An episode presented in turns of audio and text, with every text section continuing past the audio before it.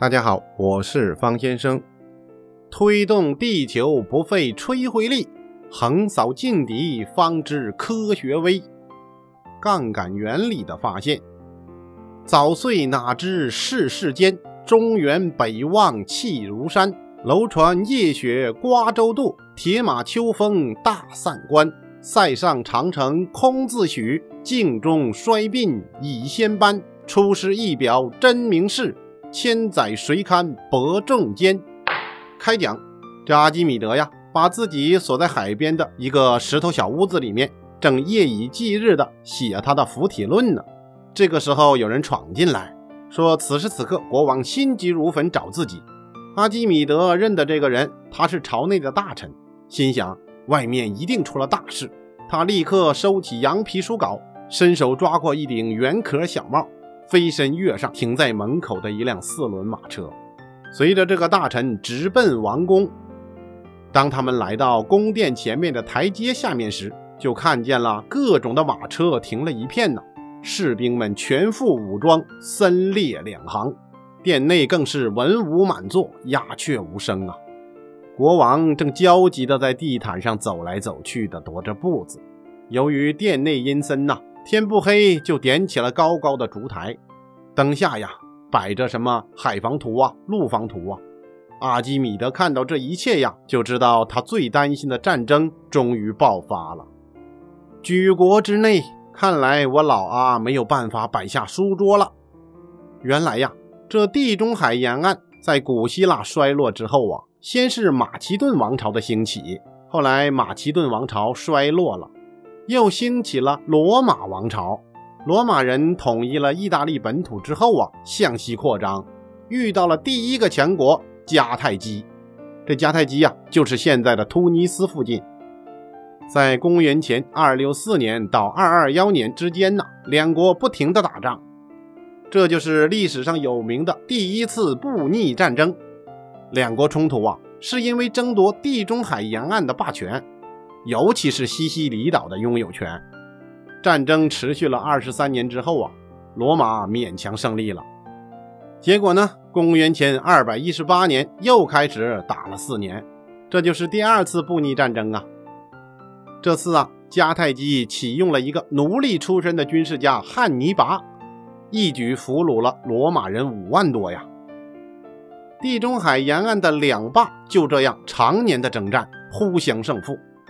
而阿基米德的家乡叙拉古呢，就是夹在这两霸之间的一个城邦小国。在这种长期的风云变化当中啊，常常随着人家的胜负来决定弃弱富强，东风压倒西风，西风压倒东风，哪边风大就倒向哪边呢？阿基米德呀，对于这种势利眼外交啊，很不放心呐，多次就告诫国王不要惹祸。可是现在国王已经不是阿基米德的那个亲戚艾希罗了。这个国王啊，年少无知，却又刚愎自用。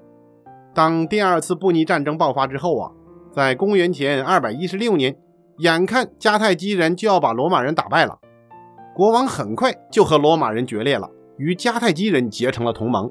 罗马人对此啊非常恼火，现在罗马人又打了胜仗，就跑过来兴师问罪了。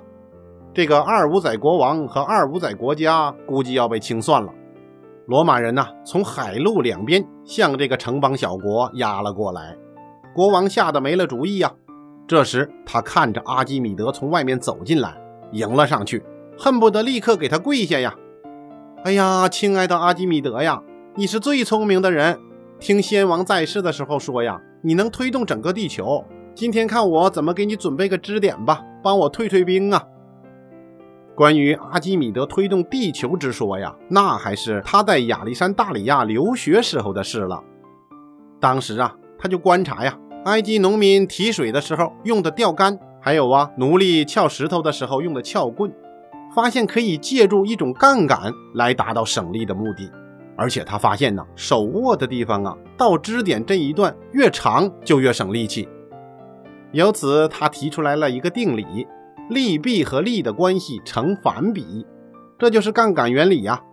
用我们现在的方式表达呀，那就是动力乘以动力臂等于阻力乘以阻力臂。而且呀，由于这个事儿啊，阿基米德还发现了相似问题。为此啊，他给当时的国王艾希罗写信呐：“我不费吹灰之力就可以牵动任何重的物体，只要给我一个支点，给我一个足够长的杠杆，我就可以推动地球。”当时的国王啊，还和他开玩笑呢：“老阿呀，对不起呀，你说这话有个漏洞啊，那杠杆要足够硬吧，不然你弄折了怎么撬啊？”可现在这小国王啊，并不懂什么是科学。他只知道大难来临的时候啊，赶紧让阿基米德帮助自己呀，借助阿基米德聪明的大脑来帮自己救驾。可是对手这罗马军队呀，他确实厉害。他们作战呢是列成方队，前面和两侧的士兵用盾牌护住身子，中间的士兵啊把盾牌举到头上，战鼓一响啊，这个方队呀就如同一只超级的硬壳大乌龟呀。向敌人那边慢慢推进。你说你乱箭齐发吧，那只不过在盾牌上发出无数的叮叮当当的响声而已。罗马军队呀，还有一条特别严的军纪：发现临阵脱逃，立刻处死。士兵要是立功了，统帅返回罗马的时候要举行隆重的凯旋仪式，赏罚分明啊！这支军队呀，称霸地中海，所向无敌，那也是有道理的呀。一个小小的叙拉古哪放在眼里呀？况且这里边有旧仇新恨，这次是来彻底的清算来了。此次军事行动啊，由罗马执政官马塞拉斯统帅，来了总共四个军团呐，都已经推进到叙拉古小城的西北了。现在城外呀，那是锣鼓喧天，喊杀阵阵呐。在这危急关头啊，阿基米德虽然觉得国王啊这目光短浅，而且呀，你自己造成的事儿啊。心里非常的不快呀，但是木已成舟啊，国事为重。他扫了一眼沉闷的大殿，捻着银白的胡须，缓缓地说：“要是靠军事实力，我们绝不是罗马人的对手。现在要造一种新式的武器来，或许还可以守住城池，以待援兵。”国王一听啊，立刻转忧为喜呀。先王在世的时候就说过：“凡是你说的呀，大家都要信。”这场保卫战就由你全权指挥吧。阿基米德奉命于危难之时。两天之后，天刚破晓，罗马统帅马塞拉斯指挥着他那方阵呐，向护城河边进攻而来。今天的方阵呐，还准备了铁甲骑兵，方阵内强壮的士兵扛着云梯。马塞拉斯在出发前就宣布了：攻破叙拉古，到城里面吃午饭，大家一醉方休。在喊杀声中，方阵慢慢向前蠕动。按照常规，城里面该开始放箭了呀。可是今天城上怎么静悄悄的，一个人都没有？奇怪呀，空城计呀！此时的东方啊，诸葛亮正在空城当中弹琴呢。司马懿看到情况，大声喊了一句：“撤！”马塞拉斯可不是司马懿呀，他怎么说的？继续前进。此时。城里隐隐约约的听见吱呀吱呀的响声，接着城头上飞出大大小小的石块。开始啊，这些石块如碗如泉，后来呀就越来越大，最后啊就像锅一样大，盆一样大，就像火山爆发般的落下来。石头落在方阵里，士兵们忙举牌来护，哪知啊这石头啊又重又急，一下子连人带盾呐倒成了一团肉泥。罗马人渐渐支持不住了，连滚带爬地往回逃命。这时，叙拉古的城头又出现了千百支利箭。罗马人的背后没有了盾牌和铠甲，那利箭呐，直穿后背呀，哭天喊地，好不凄惨呐！阿基米德到底造出什么武器，使罗马人大败而归呢？原来他制造出来了一种特大的弩弓——抛石机。这么大的弓，人也拉不动啊！他用到了杠杆原理，只要将弩上的转轴的摇柄用力的搬动，那与摇柄相连的牛筋呐，又拉紧了许多根牛筋组成的粗弓弦，拉到最紧处，再猛地一放，弓弦就能带动载石装置，把石头高高的抛出城外，落到一千米之外的地方。原来这杠杆原理啊，并不是简单的用棍子撬东西啊。比如咱水井上的辘轳吧，他的支点就是路路的轴心。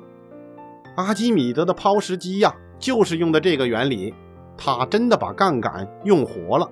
这个杠杆之王啊，罗马人哪里知道叙拉古城里边有这么个新奇的东西呀？就在马塞拉斯刚刚败回大营不久，海军统帅克劳迪乌斯也派人送来战报。原来呀，当陆军从西北方进攻的时候，罗马海军从海上发动了攻势。罗马的海军呐，原来并不厉害，后来发明了一种东西呀，这种东西啊，能够勾在别人的船上，遇到敌舰的时候，那就可以把它勾住啊，然后啊，士兵就跃上敌舰，就把海战变成陆战了。今天这克劳迪乌斯啊，为了对付叙拉古，还特意将舰上面包上了铁甲，准备了云梯，号令士兵只许前进，不许后退。前进一步活，后退一步死。奇怪的是啊，今天的叙拉古城啊，城头格外安静，看不见一兵一卒啊。远远的看过去，好像只有几个木架子。当罗马的战船开到城下，士兵们举起云梯，准备往城墙上搭的时候，突然那些木架子上垂下一条条铁链，链头上有铁钩。勾住了罗马海军的战船，任水兵们怎么使劲的划桨啊，那船就是一动不动啊。他们用刀砍，用火烧，大铁链子是一动不动。正当船上人惊恐万分的时候，只见大木架上的木轮又嘎嘎嘎的转了起来，接着铁链越拉越紧，船渐渐被调离了水面。眼看着船身倾斜，士兵们被纷纷的抛到了海里。桅杆也被弄断了，船身被吊到了半空。这个大木架呀，还会左右转动。一艘艘的战舰就像在空中荡秋千呐。士兵们开始感受这个超级游戏海盗船了。然后啊，这些战舰被摔到了城墙上，摔到了礁石上，变成了一堆堆的碎木片。